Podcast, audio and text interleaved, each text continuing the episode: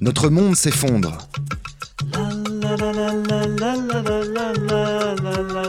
Les chroniques de la petite blanc. Je pense à un truc. On va pas mourir dans une minute. On est en train de tomber. Il est évident que le phénomène de la vie ne peut pas se maintenir, c'est normal. Tu comprends? Ouais, ouais. Notre monde s'effondre et c'est tant mieux. Mais oui, qu'il s'effondre, parce qu'il n'y a vraiment rien à espérer d'une société dans laquelle les hommes continuent de décider de ce que doit être une femme, comment elle doit s'habiller, se comporter, penser, manger, agir, et même comment elle doit être physiquement et génétiquement constituée. Le monde est fou. Enfin non, pardon, soyons précises, les hommes sont fous. Parce que oui, ce sont des hommes qui s'arrogent le droit de décider quelle femme est 100% femme, quelle autre n'est que 80 ou 90% femme, et devrait prendre tel ou tel médicament pour être vraiment une femme. Rappelez-vous, je vous ai déjà parlé de la sud-africaine Caster Semenya, qui avait intenté un recours devant le tribunal arbitral du sport pour dénoncer le règlement abject de la Fédération internationale d'athlétisme, qui avait décidé d'obliger les femmes athlètes androgynes à prendre des médicaments ou à se faire opérer pour diminuer leur taux de testostérone.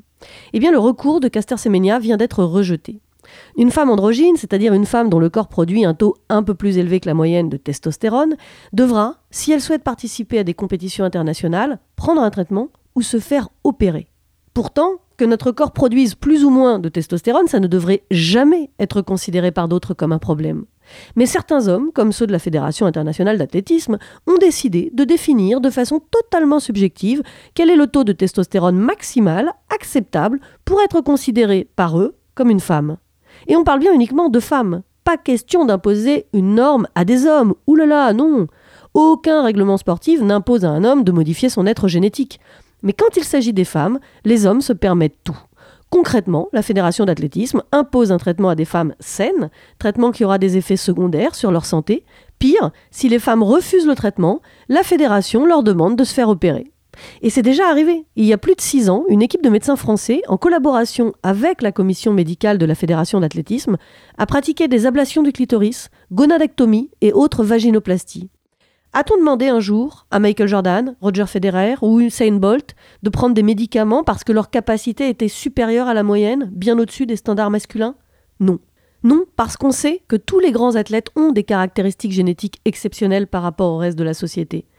Mais une femme qui sort des standards, c'est manifestement problématique pour les hommes, surtout dans l'univers sportif, au lieu de la virilité. Une femme hors norme, c'est un danger pour la domination masculine et il faut la faire disparaître. Ce qui est considéré comme une qualité exceptionnelle chez un homme devient une anomalie génétique chez une femme. Un champion sera admiré, là où une athlète hors norme verra ses exploits niés par les tenants du patriarcat le plus crasse.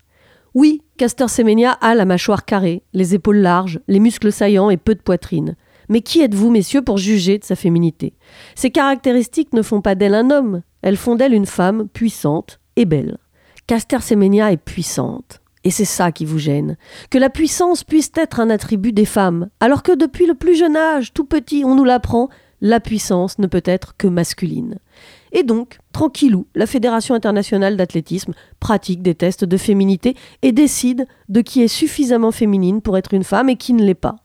Si cela ne vous choque pas, c'est peut-être que vous ne savez pas où mènent de telles pratiques. La taille des os, la blancheur de la peau, la forme du nez. Chaque fois que des hommes ont décidé de classer, de trier des êtres humains en fonction de leurs caractéristiques physiques et génétiques, cela était juste prétexte à la discrimination et à la violence.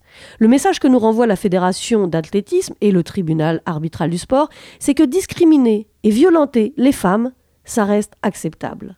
Résultat des courses, en 2019, mieux vaut toujours être un homme pour exister dans le meilleur des mondes qui s'effondre. Ouais, ça fait réfléchir. Mais oui, non, mais bien sûr, ça fait réfléchir maintenant. Mais à quoi? Si une étincelle, ça explose.